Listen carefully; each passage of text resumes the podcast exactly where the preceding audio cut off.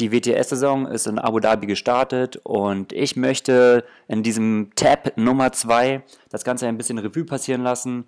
Und an meiner Seite dabei ist in dieser Folge Jonas Schomburg. Viel Spaß dabei!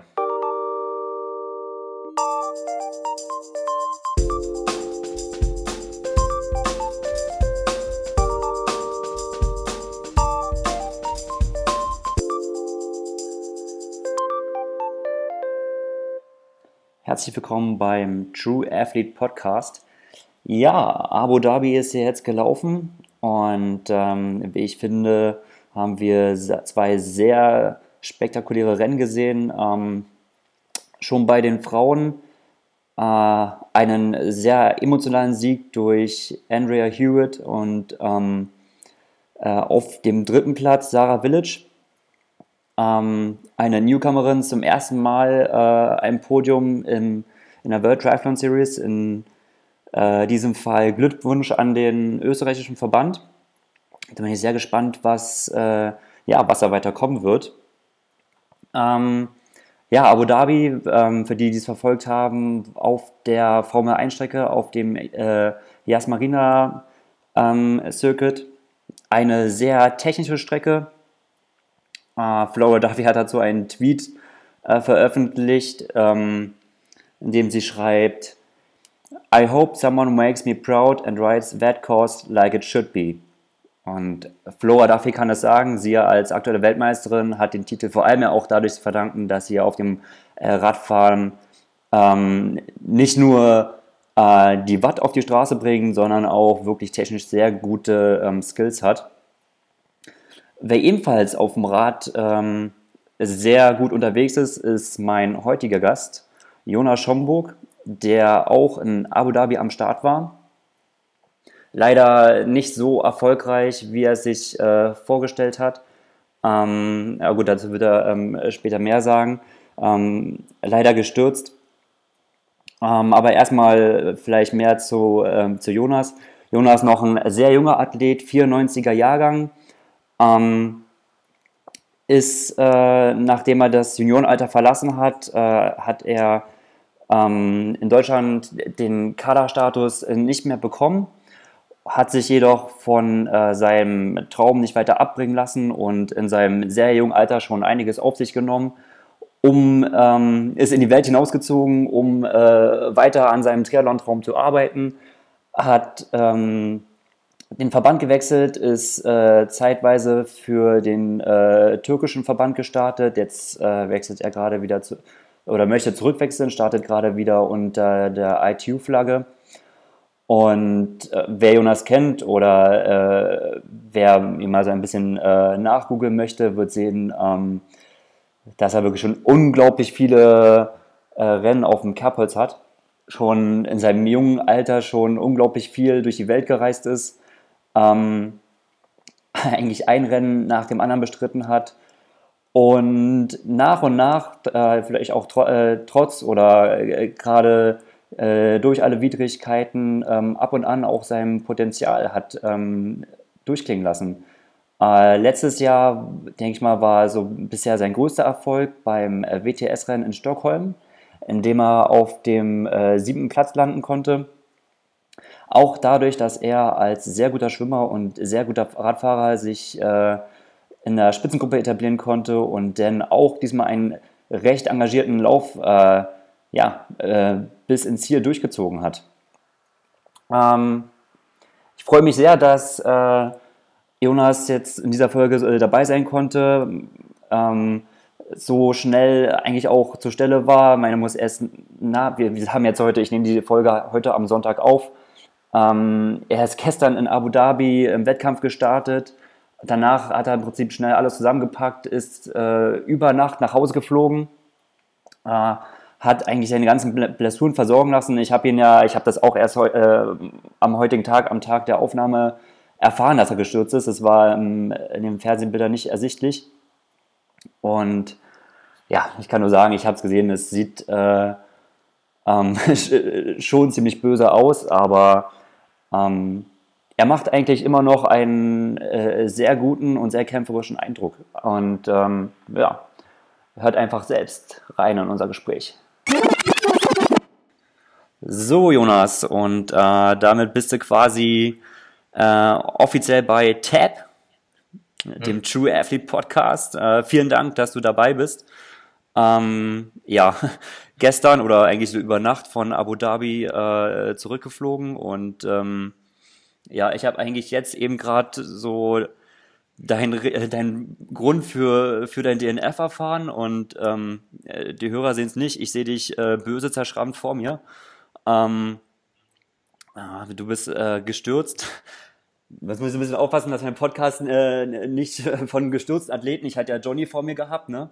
Ja. Äh, der ja auch in Kapstadt gestürzt ist. Ähm, jetzt sitzt du hier quasi schwer verletzt vor mir. Ähm, erstmal so, wie geht's dir? Ja, erstmal schöne Grüße aus Hannover. Also ich bin äh, zweite Runde relativ also gut aus dem Wasser gestiegen, als Achter raus. Eigentlich ja. mit einem guten Gefühl und dann eben schön Druck gemacht mit auf dem Rad, um die erste Gruppe zu formieren. Und dann hatte mich zweite Runde, war ich dann an dritter Position und bei einem U-Turn ist mir dann das Vorderrad weggerutscht und ich lag mit meinem Gesicht zuerst auf dem Asphalt. Mhm. Und ja. Wie gesagt, also äh, können im Podcast die Hörer leider nicht sehen, aber ich kann es sehen. Ähm, ja, das Gesicht sieht gut aus. Aha. Will ich jetzt nicht sagen. Ja, dann ist mir die Kette noch runtergefallen und dann, äh, aber und das Tretlager ist in den Arsch gegangen. Ja. Und dann äh, habe ich noch probiert, noch eine Runde weiterzufahren, aber hat keinen Sinn gemacht. Dann, ja, wie, wie war das? Ich habe, ähm, das habe ich leider so in der Übertragung überhaupt nicht mitbekommen. Bist du äh, gestürzt, als du noch in der ersten Gruppe war? Oder, ähm, weil die erste Gruppe ist ja auch ähm, ganz schön auseinandergeflogen, ne? Genau, ich habe mit äh, Tempo gemacht mit dem Amerikaner Ben Canute und Leo Berger Gomez. Die haben ganz ja. schön, der, der Franzose und ein recht jungsches Gesicht, ne? Der hat auch ganz schön gedrückt vorne. Ja, und dann haben wir, habe ich gerade gesehen, dass es hinten die einige Probleme bekommen haben. Ja. Und dann war es, wenn man den äh, Grand Prix-Track verlassen hat und dann kam es äh, einen anderen Asphalt, also eine äh, das war so Kopfsteinpflastermäßig, ne? So ja. pflastermäßig, ja. Und genau da bin ich dann, ist mir das weggerutscht dann. Und ich war zu dritter Stelle also ziemlich weit vorne und ja. Hat es dich alleine oder sind auch welche mit? Nee, ganz alleine. Also Einfach, ja. ein, einige Fahrer. Sind aber, sind aber einige. Also ich, der in Silverheit ist äh, auch weggerutscht. Ähm, in Johnnys Gruppe gab es auch einen Sturz. Also ähm, glaube, war nicht alle zu sehen, aber ähm, waren einige. 26 haben nur gefinisht, habe ich gesehen. Und ja, also 18 Leute raus. Also waren schon. Das ist auch ein Punkt, mit dem ich über, äh, mit dem ich mit dir sprechen wollte. Ich habe mir auch die Liste angeguckt und habe gesehen, ja Wahnsinn. Also es haben fast, also 36 ins Ziel gekommen. Es sind fast 20 Athleten ausgestiegen. Ähm, mhm. äh, wo ich jetzt nicht genau weiß. Äh, oder hast du das mitbekommen, ob das jetzt alles irgendwie Stürze waren oder ähm, auch teilweise. Nee, der Kurs war auch ziemlich hart. Ja. Für Anfang der Saison war zehn Runden, vier Kilometer Runde äh, und immer mit U-Turns hoch und runter ging's. Also war schon sehr anspruchsvoll. Hm. Und was mir eigentlich auch sehr liegt und natürlich auch Spaß ja, macht. Ne? Ich wollte sagen, ich hatte dich auch so ein bisschen auf dem Sette gehabt. Ich dachte so, das wäre für dich auf jeden Fall auch eigentlich deswegen schade. Ein sehr cooler Wettkampf geworden. Ähm, ich muss sagen, so aus der Außenperspektive war es auf jeden Fall sehr geil anzuschauen. Ähm, der Kurs auf jeden Fall technisch sehr, sehr äh, selektiv, hat es zum Anschauen eigentlich sehr, ja, sehr attraktiv gemacht. Ähm, was man nicht, es war teilweise auch, da war auch mal so ein Berg drin, ne? weil man hat eigentlich so, man denkt eigentlich so, okay, Formel 1 Kurs voll flach. Ähm, aber ich habe mir so dann irgendwie auch teilweise sagen lassen, okay, der war auch so sehr anspruchsvoll. Ja, der war schon selektiv. Also nach dem Tunnel ging es immer berghoch und auch nicht, äh, also schon relativ lange, auch fast 500 Meter oder so. Ja. Und dann kam es, äh, fährt man wieder runter und wieder hoch. Also eigentlich ging es nur hoch, runter, links und rechts. Also man musste schon seine ganzen Fahrkönnen zeigen und nur die, man hat auch gesehen, die guten Jungs da vorne, die Zehnergruppe, die haben echt hart gearbeitet. Ja. ja. Ähm, wie du es so äh, generell, um nochmal zu, zu den vielen DNF zurückzukommen, ähm, habe ich mir so persönlich Gedanken gemacht, weil letztendlich so, also ich, mir scheint es so ein bisschen so, als ist es so auch so ein Trend, der im, äh, im Kurzdistanztriathlon irgendwie so ein bisschen kommt, dass ähm, diese, ähm, dass die Zahl der DNFs eigentlich immer größer wird. Dass es jetzt so groß wird, ähm, gleich beim ersten Rennen, äh, hat mich überrascht und denke mal, hängt bestimmt auch mit dem, äh, damit zusammen, dass dieser Kurs fürs erste Rennen im Jahr ähm, so wahnsinnig selektiv war. Ähm, ansonsten äh, finde ich, erlebt man eigentlich immer öfter, dass Athleten, die aussteigen, die sehen, ähm, es gibt eigentlich keine Chance mehr, Punkte zu, hören, äh, zu, ähm, zu erkämpfen, dass die dann aus dem Rennen gehen und sich dann quasi schon fürs nächste Rennen schonen. Also in der Mitte der Saison macht das vielleicht ja sogar Sinn. Man kann eigentlich sogar, ich glaube, 36 und man kann, wenn man die Zeit runterrechnen würde, diese Zeitregel 5% nach dem Sieger, bis dahin gibt es Punkte. Ich glaube, das kann man fast äh, auf die Sekunde ausrechnen und danach sieht man eigentlich schon, okay, dann kommt eigentlich schon der erste DNF. Ja. Ähm, ist es so, hast du auch das Gefühl, dass diese Bewegung immer stärker wird und ähm, ähm, ist es auch etwas, mit dem du arbeitest? Also zum Beispiel bei mir, ich bringe noch eine Geschichte bei mir rein, bei mir war es ja auch, ich bin ja letztes Jahr in Abu Dhabi auch ausgestiegen, ähm, bin schon auf die Laufstrecke gegangen. Und dann hat mein Trainer Joel Fillier mich äh, äh, aus dem Rennen genommen. Ganz einfach mit der Begründung, dass er gesagt hat, na okay, du kannst jetzt irgendwie abgeschlagen, total unmotiviert noch einen Zehner abschlappen. Aber ähm, jetzt gehst du erstmal raus, äh, äh, füllst erstmal wieder so deine, deine äh, Kohlenhydratspeicher auf und heute Abend läufst du nochmal Tempoläufe. Also so einem ordentlichen Speed, der dem Wettkampf eher kommen würde. Ähm, es, ist, siehst du es auch, dass diese Entwicklung einfach so daher kommen, Körner zu sparen und arbeitest du auch damit?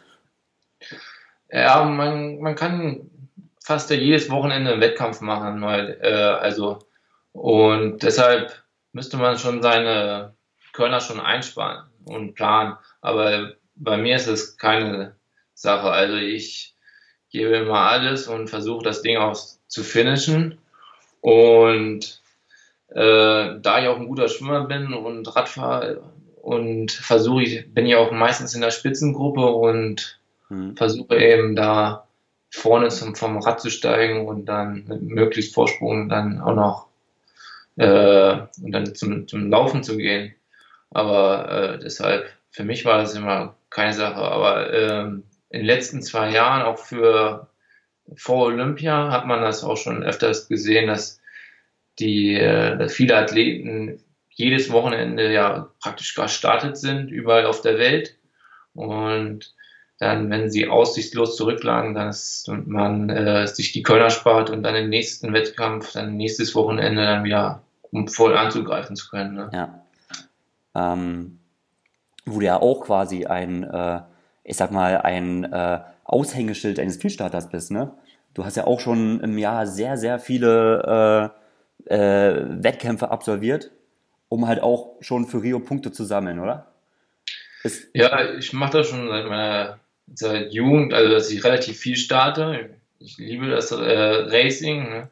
und äh, mit den vielen Staaten habe ich eben auch relativ viele Wettkämpfe, wo ich Punkte gesammelt habe und kann jetzt, weil ich ja mit äh, jede Punkte für mich selber erkämpfen musste, mhm.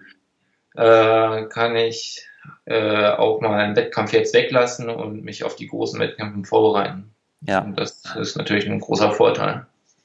Absolut. Und ähm, ja, schade, dass es nicht ganz so geklappt hat, aber der Auftakt auf jeden Fall war ja sehr vielversprechend. Also ähm, als Achter, glaube ich, also unter den ersten zehn aus dem Wasser. Ähm, wie war denn die, äh, die Taktik so, ich sag mal, äh, für Schwimmen? Ich habe so in der Aufstellung gesehen auf dem Pontoon.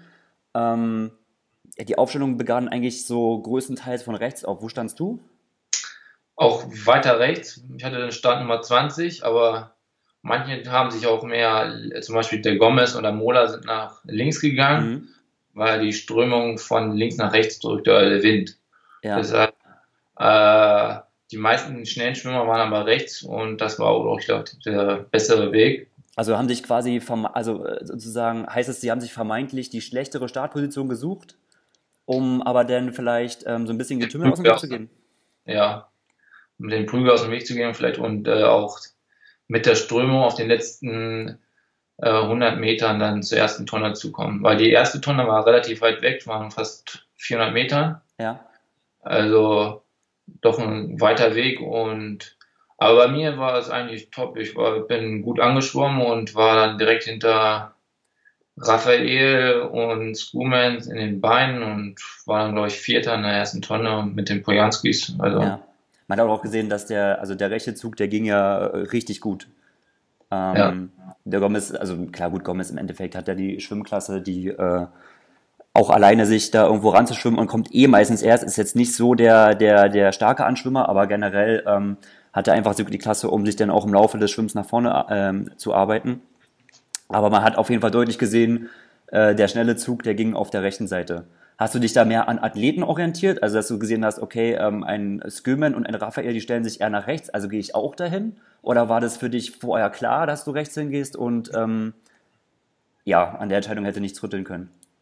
Ja, ich war eigentlich auch ähm, mehr dafür, wo die schnellen Schwimmer sind, dann geht man eigentlich auch immer hin.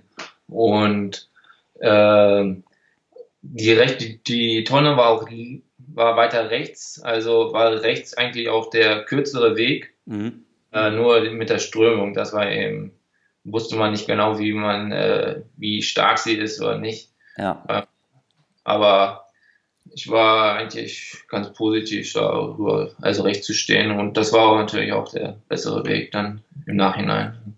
Ja. Ja, ähm, ja wie gesagt, leider dann ähm, auf dem Rad nicht ausgezahlt. Ähm, was sagst du denn zum, zum weiteren Verlauf? Ich habe ja äh, äh, in, meinem, in, meiner ersten Folge mit dem Johnny so ein bisschen äh, versucht, so ein bisschen so eine Voraussage zum, äh, zu machen äh, zum Thema Ergebnisse, die komplett überhaupt nicht hingehauen hat. Ich habe äh, eventuell sogar gesagt, okay, Anfang der Saison äh, fahren die Felder eventuell noch zusammen. Äh, ein Mario gewinnt, der für mich dann überraschend müde war vor einer Richard Murray und ähm, habe den Gomez eigentlich sogar noch äh, fast das Podium irgendwie so ein bisschen abgesprochen. Ähm, dem hat er ja nun, ja, gut, er ist im Endeffekt fünfmaliger Weltmeister, er ist einfach ein Champion und ähm, hat hier wirklich ein krasses Comeback gezeigt. Was sagst du über Thomas Bishop? Ja, ich kannte ihn schon äh, von ein paar Wettkämpfen und, und, weiß, dass er ein super starker Radfahrer ist und Läufer. Aber äh, war natürlich beeindruckend, wie, was er da noch gezeigt hat im Laufen. Ja. Äh, die, die starken Radfahrer haben sich äh, durchgesetzt. Also was, Gomez ist ja ein starker Radfahrer mit. Ja. Und die hintere Gruppe, da hat man schon gesehen, die haben äh, sind nicht viel näher rangekommen und haben da schon Probleme bekommen, mhm. wenn man, äh, wenn die vorne richtig Druck gemacht haben. Und aber natürlich sind alle ziemlich müde gewesen nach dem Radfahren. Mhm. Und für das erste Rennen war schon echt hart. Ja. ja.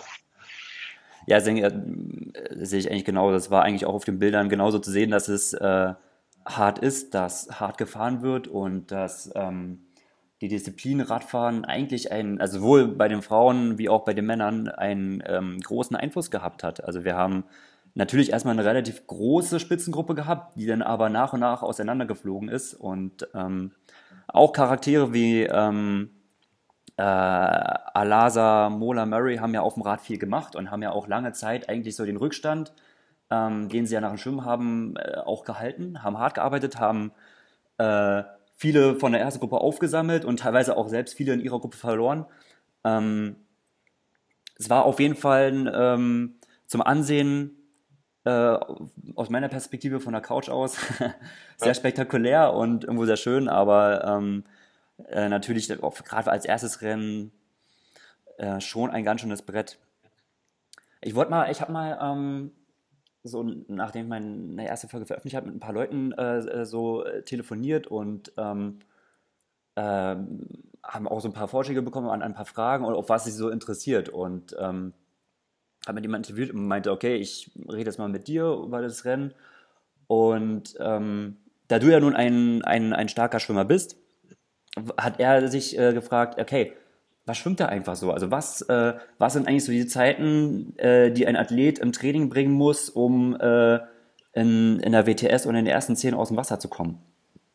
Was, sag mal, was, jetzt, was, was ist vielleicht so eine, eine typische intensive Einheit bei dir beim Schwimmen?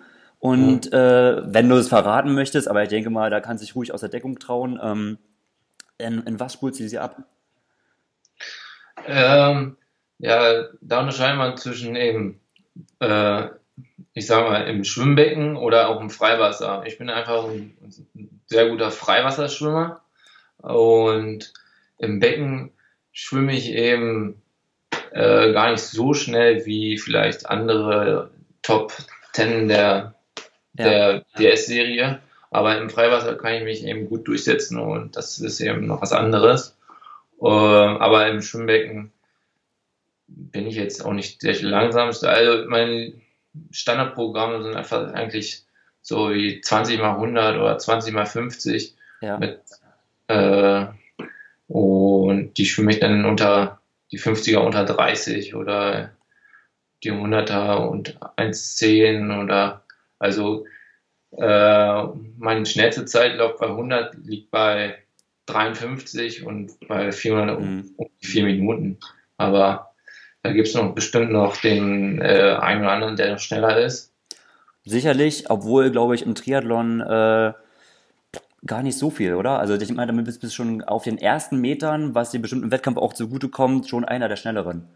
ja, was mir, äh, was ich erfahren habe, ist einfach bis zur ersten Tonne und danach verändert sich eigentlich die Position kaum.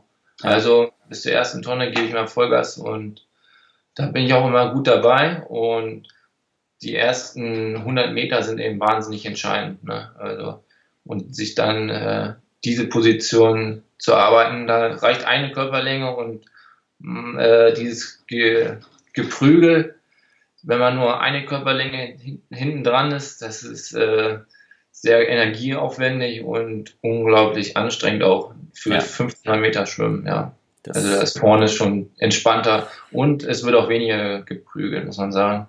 Ja, da fällt mir auf jeden Fall, ähm, ich glaube, wer war denn das? War das ähm, David Castro, der danach nach dem Rennen ein ähm, Bild getwittert hat. Ich glaube, es war auf Twitter oder auf Instagram, ich weiß nicht wo, wo er über den ganzen Rücken ähm, wirklich richtige Kratzspuren hat. Hm. Äh, hat mich hat mich auch überrascht, dass es ähm, dass äh, also dass man dass man so einen Schlag abbekommt und hier und da oder dass man da irgendwo unter Wasser gedrückt wird oder so.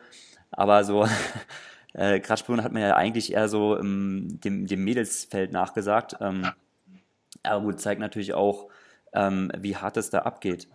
Ähm, ja, ist äh, eben kein, äh, keine Mädchensportart, dann wird schon äh, die äh, Ellbogen ausgefahren beim Schwimmen. Ne? Also da wird nicht zurückgesteckt bei der Tonne oder da werden alle Register gezogen. Ne? Auf jeden Fall. Sag mal, ähm, dein Sturz beeinflusst ja jetzt ein bisschen so äh, deine Saisonplanung, beziehungsweise was hast du dir eigentlich so noch so vorgenommen und ähm, ja, musst du jetzt darauf reagieren? Ja, ich versuche die Wunden möglichst äh, voll zu halten und äh, aber es sollte eigentlich größtenteils gehen mit dem Schwimmen müsste ein paar Tage aussetzen, aber ich versuche auf jeden Fall Laufen auch zu fahren, umzusetzen. Und dann geht's auch, ich habe noch ein paar Prüfungen in der Uni. Also ich studiere ja auch noch äh, Englisch Sport auf Lehramt. Mhm. Wo in Und Hannover, oder? In Hildesheim hier. Ah ja. Und da habe ich noch eine Prüfung zu schreiben und dann geht's nach Südafrika wieder zurück und mache da einen African Cup in zwei Wochen äh, und dann eben an die Goldkust in okay. einem Monat. Alles klar. Lass mal so ein bisschen, äh, weil du sagst, so nach Afrika zurück, ähm, so ein bisschen so dein, dein Background mal so ein bisschen aufrollen. Ähm, also ich weiß ja, dass du generell aus einer ziemlich äh, äh, Triathlon begeisterten Familie kommst. Dein Papa war ja selbst Triathlet, ist ja auch äh, selbst Trainer. Ähm, ja. Aber jetzt nicht, glaube ich, dein persönlicher Trainer, oder? Du hast doch. Doch, doch, auch. Doch, auch ja. dein persönlicher Trainer. Ja. Von mir. Oder wir waren äh, jetzt, wir sind letzten Jahre immer nach Südafrika gegangen. Ja. Also im Winter für, um dort eben zu trainieren und eben die War sogar hier sogar als ganze Familie quasi so ähm, äh, Familie Schomburg runter nach Südafrika und quasi. Das, ein Jahr waren wir alle ah, okay. zusammen. Ja. Also meine Schwester wohnt da auch und arbeitet da als Lehrerin und deshalb haben wir da praktisch ein zweites Standbein aufgebaut. Ne? Ah ja. Und ähm, gesagt, generell muss man ja sagen, hast du ja dein, äh, dein Ziel, Profi-Triathlet zu werden oder da, dich in, ähm, im, im ITU-Zirkus durchzusetzen, den verfolgst du ja schon sehr hartnäckig. Ähm, du bist ja von Deutschland, äh, ähm, hast die Nationalität gewechselt, bist ähm, für die Türkei gestartet, weil ja. letztendlich auch dir gesagt wurde, okay, ähm, der deutsche Verband hat in dir keine Perspektive gesehen und hat gesagt, er oder möchte nicht mehr weit oder hätte dich nicht in den Kader genommen. Und du wolltest aber weiterhin international starten. Ähm, wie, wie kann man sich das vorstellen? Äh, wie, wie funktioniert das, wenn du für den ähm, türkischen Verband startest? Ist das, ähm, gibt es da große Auflagen? Hast du da äh, große Freiheiten? Ähm, äh, wie ist da die Betreuung? Ähm, wie, ähm, ja. Also ich bin, äh, als nachdem ich Junior war, eben habe ich den Schritt gewagt, eben mit dem Ziel Olympia 2016 in Rio äh, die Nation zu wechseln und bin für die Türkei gestartet. Mhm. Und um eben äh, international starten zu können auch und eben Erfahrung zu sammeln. Und Vorteil ist, ich konnte eben starten, wo ich wollte. Also ich musste eben die Punkte haben, um überhaupt ins Feld reinzukommen. Ja. Bin ich auch manchmal zum Beispiel in Hamburg musste ich dann draußen warten und habe dann eben keinen Stimmt, Platz. Ich kann mich erinnern, ne? Das sind so Sachen, wo du nicht, wo du auf der Kippe standest, nicht gewollt, nur wusstest, kommst du rein, kommst du nicht. Und für ja. den Fall, also man muss ja wirklich sagen, so am Wettkampf, so zehn Minuten vom Startschuss noch gewartet hast, ob irgendjemand absagt, sodass ja. du nachrutschen kannst, ja. Ja, es ist nicht immer ganz einfach. Ne? Ja. Und ähm, ja, und auch, man musste sagen, ich musste auch immer relativ viel alleine reisen und ohne großen Unter äh, Betreuerteam oder ja. äh, Massage oder so, weil äh, ich bin eigentlich ein, ich äh, alleine um die Welt gereist und versucht eben gute Ergebnisse zu erzielen. Und ich hatte eben nur einen italienischen Head Coach noch, den Andrea Gabba, mhm. der dann äh, auch unterstützt hat in der Türkei.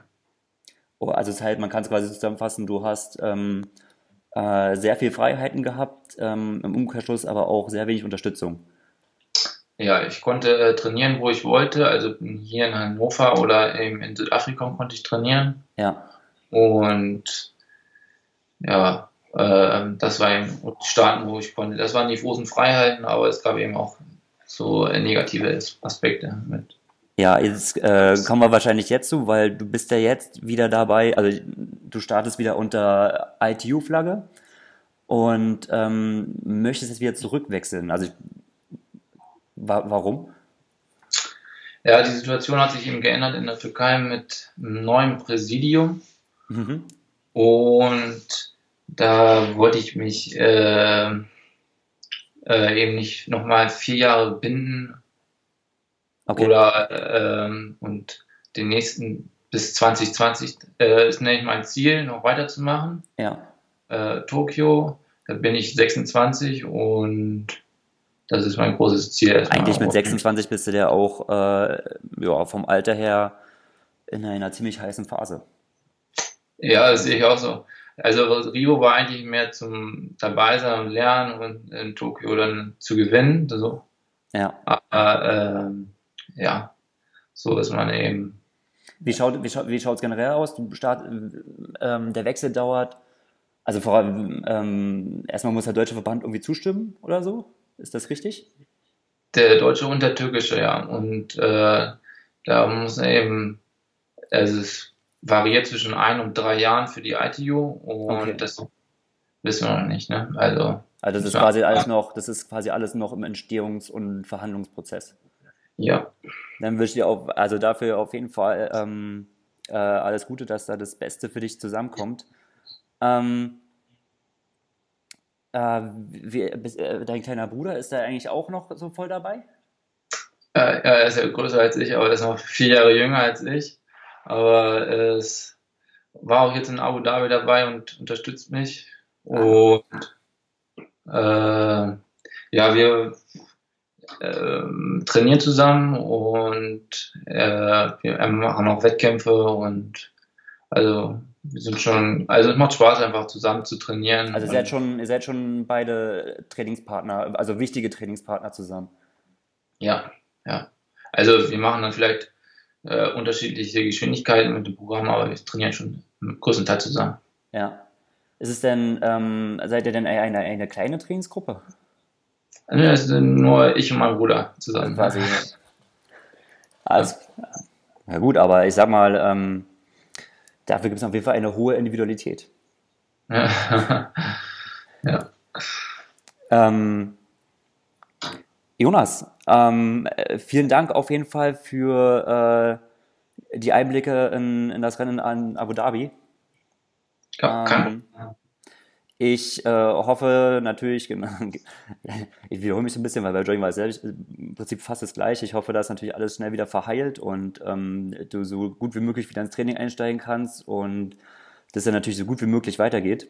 Würde mich auf jeden Fall sehr freuen, ähm, da du ja auch auf jeden Fall ein Charakter an dem Feld bist. Ähm, ja, insofern Grüße Familie und gute Heilung. Jo, danke.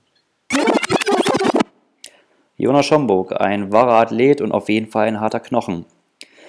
So, ähm, ich denke mal, wir werfen mal so einen Blick äh, auf den Kalender, auf äh, die anstehenden Wettkämpfe. Ähm, Abu Dhabi ist ja jetzt schon fast äh, so ein bisschen traditionell der, der Auftakt in, in die Saison. Und der Großteil des Triathlon-Zirkus wird jetzt weiter nach äh, äh, Australien oder Neuseeland fliegen. Denn was eigentlich so im Radsport so ein bisschen die Frühjahrsklassiker sind, sind eigentlich so im Triathlon ähm, die Rennen im äh, März, Anfang April in Australien und Neuseeland. Und ja, was haben wir da? Da kommt als erstes der Weltcup in Buladaba am ähm, 11. März. Äh, dieses Mal über die olympische Strecke. Ähm, ja, mit einem, ja, muss ich mal sagen, ein eher dünnes Feld, ein eher schwaches Feld. Liegt sicherlich auch daran, dass einfach es noch relativ nah an äh, Abu Dhabi ist und ähm, drauf folgend gleich ein anderes Highlight wartet und zwar äh, die Super League Triathlon Serie. Ähm, eine neue Serie, ein neues Wettkampfformat. Äh, ähm, initiiert von äh, Chris McCormick.